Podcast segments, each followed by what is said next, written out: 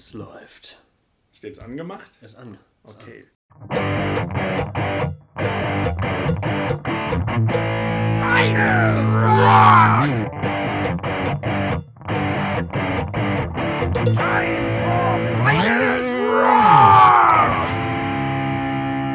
War gar nicht schlecht, aber ich Komm, es war okay. Ja, ja, aber komm mal. Was macht man denn als zweites?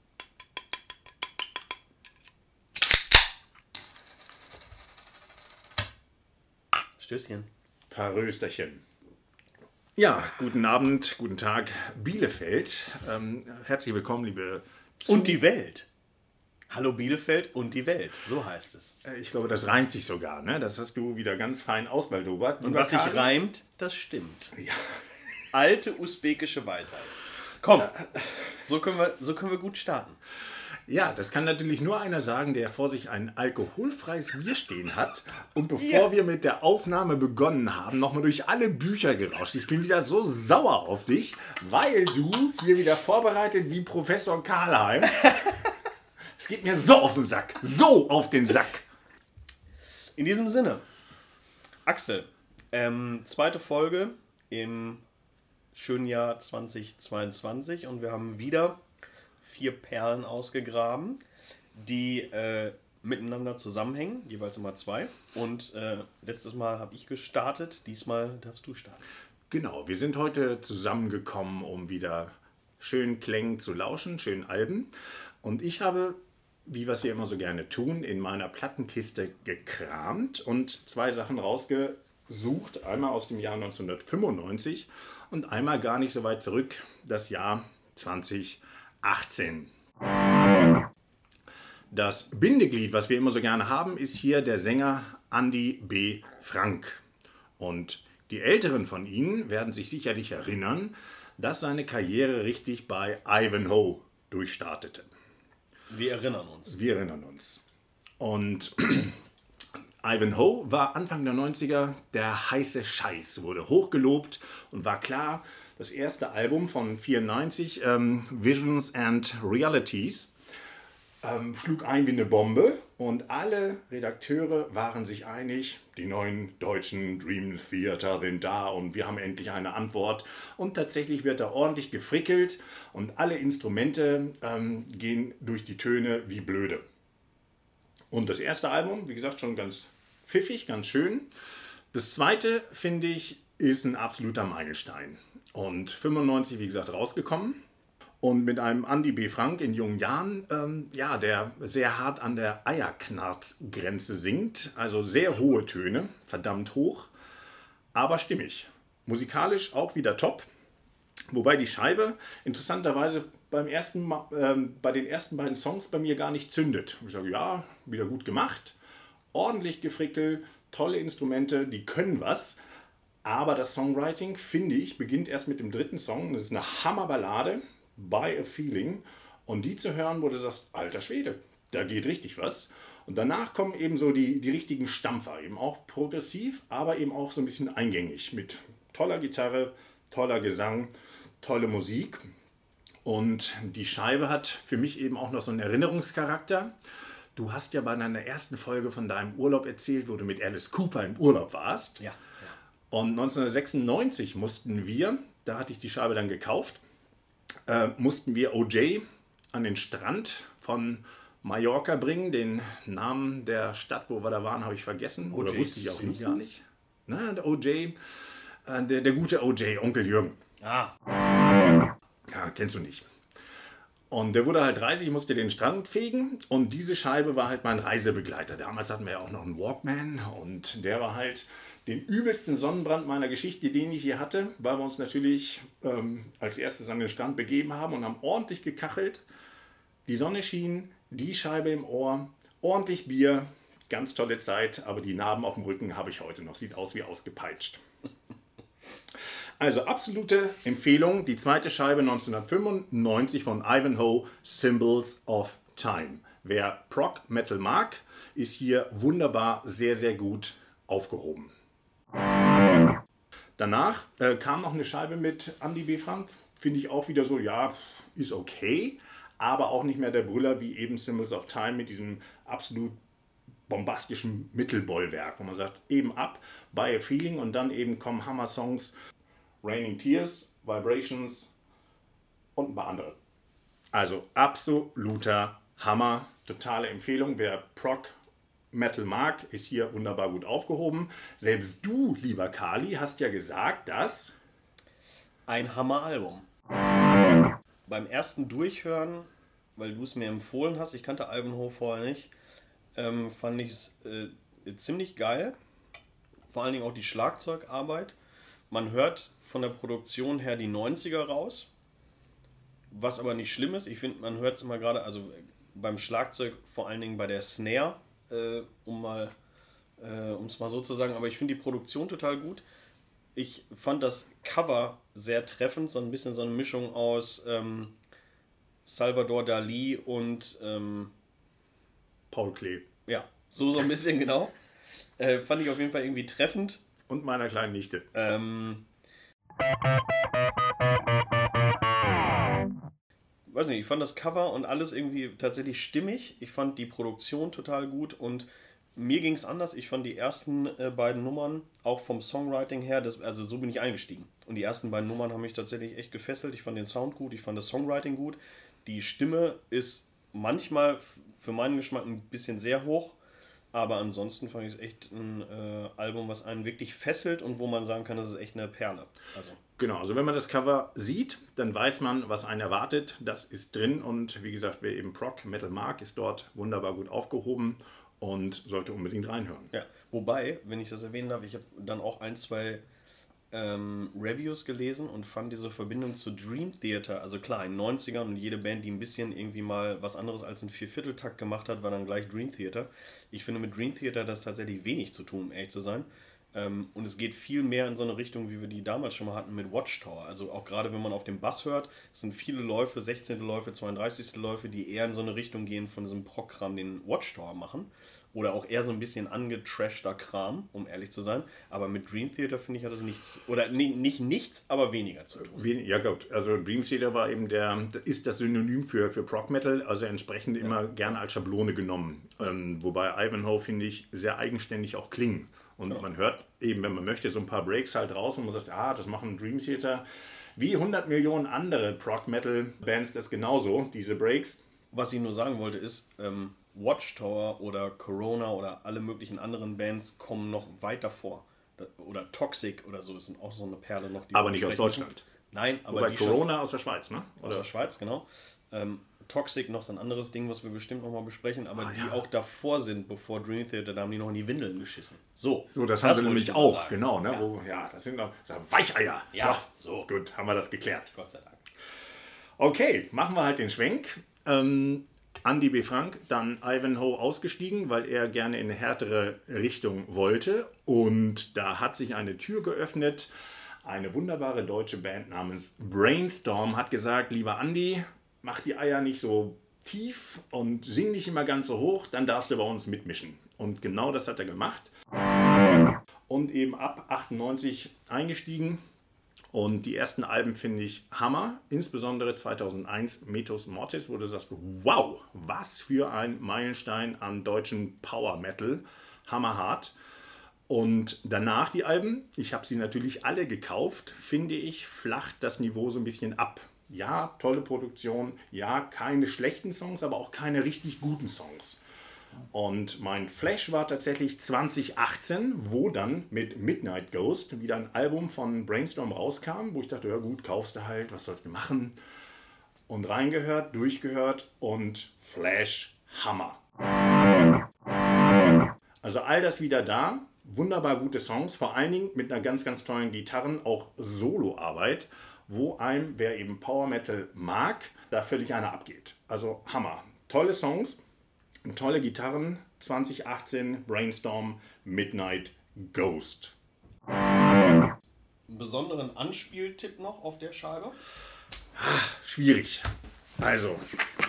Wenn ihr jetzt Axel sehen könntet, er hat, er hat nicht das Album in der Hand, nein, er hat die Brainstorm äh, Gesamteditionsbox in der Hand. Ja, weißt du, was blöd ist? Da stehen die Songs gar nicht hinten drauf. Oh, da stehen die gar nicht drauf. Aber Ich habe hier natürlich ein paar Notizen gemacht. Ey, exklusiv Boxset Also, contains Midnight Ghost, Limited Digibook, Midnight Ghost Metal Alarm Clock, Ja, und was ist es? Signed Autograph Card, Certificate. Hä? Was? Still sealed. Ey, und es ist nur eine Scheiße. Ja, also eines Tages wird das ein Hammer Geld wert sein, hoffe ich mal. Ich denke jetzt schon. Ja. Also, Ravenous Minds ist ein Song, wo ich sage, uneingeschränkt hörbar, reinhören, glücklich sein, Gitarre wie vom anderen Stern, herrlich. Ja, ein bisschen Staub drauf, ne? Kann man jetzt nicht sehen, aber fühlen.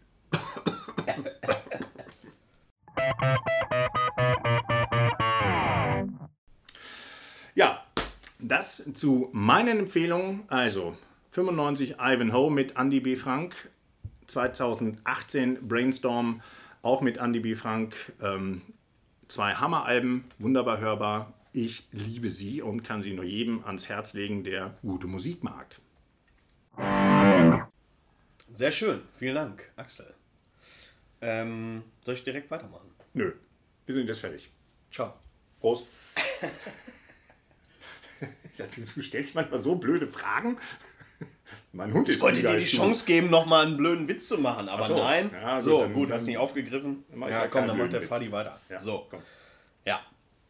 Ich habe lange überlegt, was ich heute vorstellen möchte. Ich hatte letztes Mal, und so sind wir auch gestartet, immer diese Verbindung mit Alice Cooper und dachte, ah, kann sich schon wieder machen. Aber wir sind ja am Anfang und auch so ein bisschen biografisch verortet, würde ich sagen, fuck it, ich mache Alice Cooper. Och, So, äh, so einfach ist die Laube ähm, und so gut sind die beiden Alben, die ich jetzt vorstellen möchte. Chronologisch starte ich mit Michael Bruce in My Own Way. Das ist ein Album, Michael Bruce, der Gitarrist der Original Alice Cooper Group. aber das ist nicht Frank Sinatra. Nein, in My Own Way. Ah, Der hat ja Did It. Ja, aber- Okay. ja, Ah, Sind die verwandt? Das weiß ich gar nicht. Vielleicht. Ja. Ja. Ich wollte dich aber nicht aus Nein, dem Konzept ähm, bringen. Entschuldige bitte. Äh, Also, Original, Gitarrist Alice Cooper und So, jetzt steige ich wieder ein. Die haben 1973 Muscle of Love rausgebracht. Das ist das letzte Album der Original Alice Cooper Group, bevor dann äh, Vince Fournier in seinem Zeichen dann Alice Cooper Welcome to My Nightmare gemacht hat. Und äh, die Scheibe ist, äh, wie gesagt, die letzte. Danach ähm, gab es so ein bisschen die Überlegung, ja, macht jetzt jeder so Kiss-mäßig äh, quasi sein eigenes äh, Soloalbum äh, und danach kommen wir wieder zusammen. Das war auch irgendwie, haben alle gedacht, so der Plan.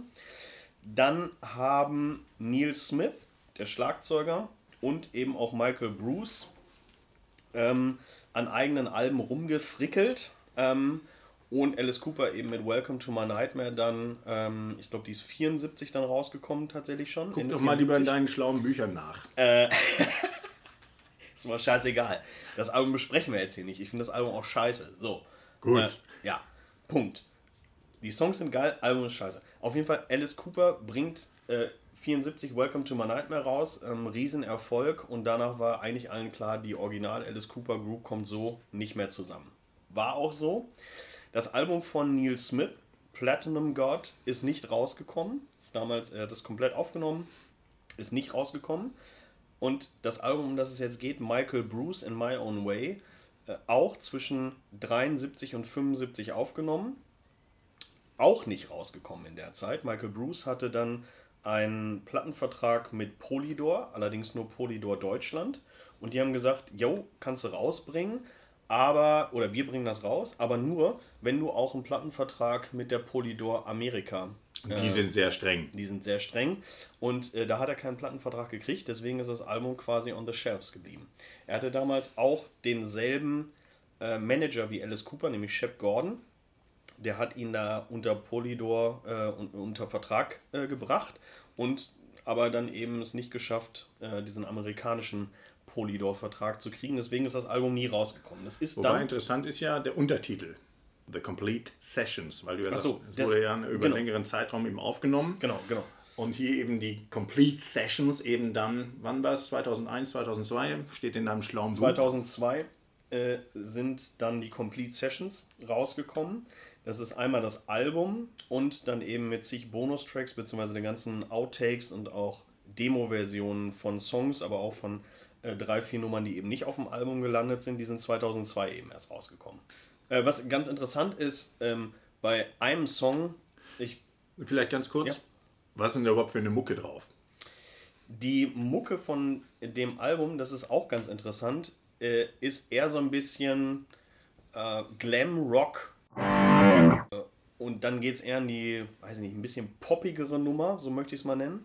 Und das Lustige ist auch auf den ganzen Alice Cooper-Alben, sagt Michael Bruce auch selber, er hat immer eher die lustigen oder positiveren Songs geschrieben. Die ganzen eher so ein bisschen. Das Blutrünstige. Ähm, die ganzen, genau, die ganzen blutrünstigen Sachen, also zum Beispiel auf dem Killer-Album äh, Dead Babies äh, und so weiter und auch äh, Killer selber, hat dann Alice Cooper geschrieben, nicht nur die Lyrics, sondern auch eben auch viele der, äh, der Riffs kommen gar nicht dann von Michael Bruce.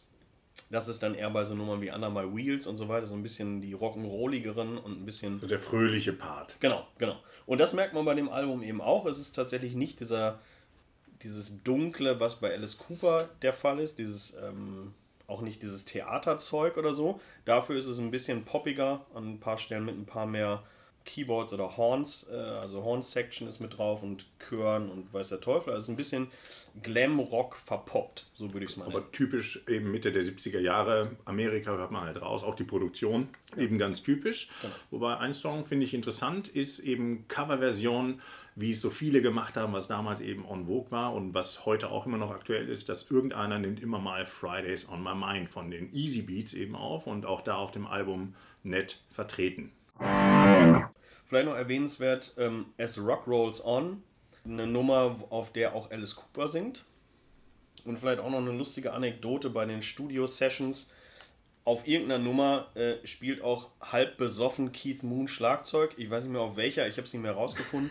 Aber auf irgendeiner bescheuerten Nummer, irgendwie Keith Moon war im Studio mit dabei und hat dann irgendwo getrommelt. Der also so wurde, in England, wurde in England aufgenommen oder wo? Äh, am, äh, oder war, Amerika. Also das heißt, Who waren dann gerade in Amerika unterwegs. Genau. Und haben da getrunken. Und Keith Moon war irgendwie, ähm, also ich glaube, das meiste hier wurde in LA aufgenommen. Mhm. Und äh, Keith Moon war dann da und hat irgendwie da rumgedödelt und es war so beschissen, dass man nur Teile davon nehmen konnte und auch nur einen Teil von dem Song oder so.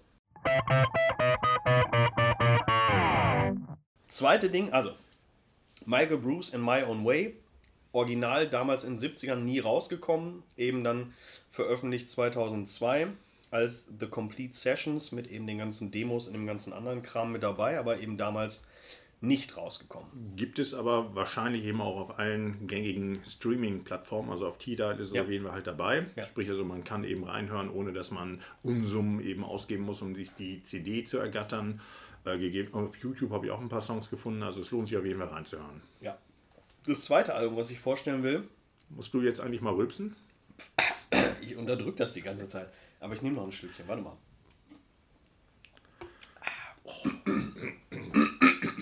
So, zweite Album. Äh, hängt direkt, äh, direkt damit zusammen. Und zwar Billion Dollar Babes Battle Axe.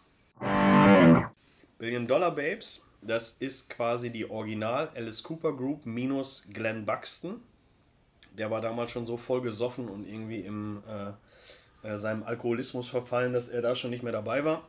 Aber es ist Neil Smith am Schlagzeug, ähm, es ist Michael Bruce an der Gitarre und äh, Dennis Dunaway am Bass. Und die drei als quasi original, also sozusagen der Chor der Alice Cooper Group, haben sich ab 75 nochmal zusammen oder für Ende 75 nochmal zusammengetan äh, und haben das Album Billion Dollar Babes Battle Axe ähm, zusammen aufgenommen. Nachdem eben das Album von Michael Bruce nicht rausgekommen ist, Neil Smith Album Platinum God auch in der Zeit nicht veröffentlicht wurde, haben sie gesagt, komm, fuck it, äh, wir machen noch mal was zusammen. Bei Polydor oder wo ist es erschienen?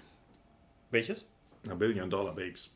Ich, ich muss echt gestehen, ich weiß gar nicht, bei welcher Plattenfirma das damals rausgekommen ist. Ich glaube Polydor tatsächlich. Das Dann, ist ja eigentlich ein Skandal, ne? Ähm, ist ein, ich habe die Originalplatte jetzt nicht mit ähm, sondern nur die wiederveröffentlichte CD und da steht es natürlich nicht drauf, aber ich glaube tatsächlich Polydor.